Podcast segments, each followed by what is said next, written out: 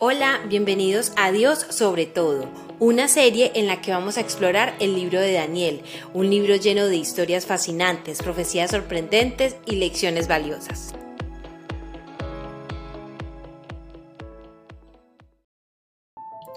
En el episodio de hoy exploraremos el libro de Daniel en el capítulo 9, versículos del 1 al 19. Este libro es uno de los textos más conmovedores y significativos del Antiguo Testamento. Nos lleva a un momento crucial en la vida de Daniel, un hombre piadoso y fiel que se encuentra en medio del cautiverio babilónico del pueblo de Israel.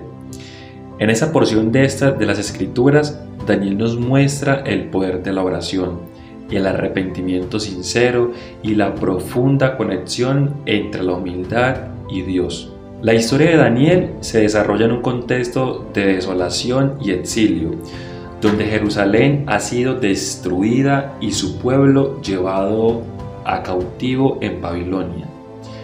A través de su oración, Daniel nos ofrece una lección sobre la importancia de buscar a Dios en momentos difíciles reconocer nuestros pecados y encontrar esperanza y restauración en la fidelidad de Dios. Así que en el episodio de hoy exploraremos acerca de este pasaje y algunas acciones claves de la oración de Daniel y sus lecciones espirituales que podemos aplicar en nuestras propias vidas. La primera lección tiene que ver con la importancia de una oración sincera. Daniel se acerca a Dios en oración de manera ferviente y sincera. Eso nos muestra la importancia de mantener una comunicación constante con Dios a través de la oración en nuestra vida espiritual.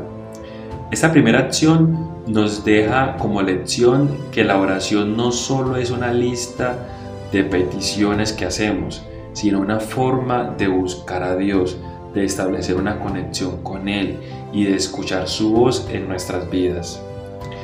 La segunda lección tiene que ver con el reconocimiento del pecado.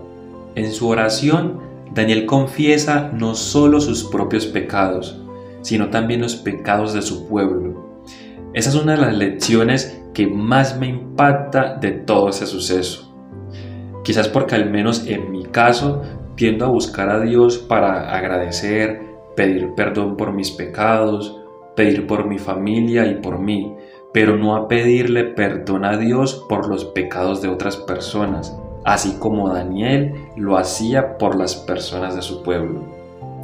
Lo cual me hizo pensar en lo poco empático y humildes que en ocasiones somos con nuestras comunidades, cuando en realidad Dios nos pide orar por la restauración y la bendición de todos, incluso cuando no somos directamente culpables.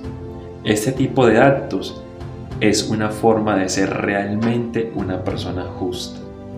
La tercera lección tiene que ver con la confianza en la misericordia de Dios. Daniel reconoció la soberanía de Dios y su oración, recordando que Dios tiene el control en todas las circunstancias, por lo cual debemos confiar en la misericordia y la sabiduría de Dios en medio de los desafíos y dificultades de nuestros días. Y como última lección, la promesa de restauración. Así que para esto te invito a leer completo este pasaje y vas a corroborar en primera persona que Dios promete la restauración de Jerusalén y la reconstrucción del templo en respuesta a la oración de Daniel. Esto nos muestra que incluso en medio de las consecuencias del pecado, Dios ofrece esperanza y restauración a quienes se vuelven sinceramente hacia Él. En resumen, este pasaje nos enseña sobre la importancia y el poder de la oración. Nos invita a buscar a Dios y conectarnos con Él mediante nuestras oraciones que el arrepentimiento genuino, la humildad y la fe en la misericordia de Dios nos permitan no solo acercarnos a Él, sino también a ver las promesas sobre nuestras vidas. Así que, ¿por qué no sacar un momento justo ahora que terminas de escuchar ese podcast y elevar una oración a Dios? Gracias por sintonizar este episodio de nuestra serie Dios sobre todo. Hasta la próxima. Somos Comunife Urabá, un lugar para la gente de hoy. Síguenos en redes sociales como Comunife Urabá y en la web www.comunifeurabá.com. Allí encontrarás todo un contenido digital reservado de parte de Dios para ti. Nuestras reuniones miércoles 7 y 30 pm, toda una experiencia de oración y domingos 9 y 30 am destacamos la importancia de Dios en nuestra vida al compartir en familia. Te esperamos.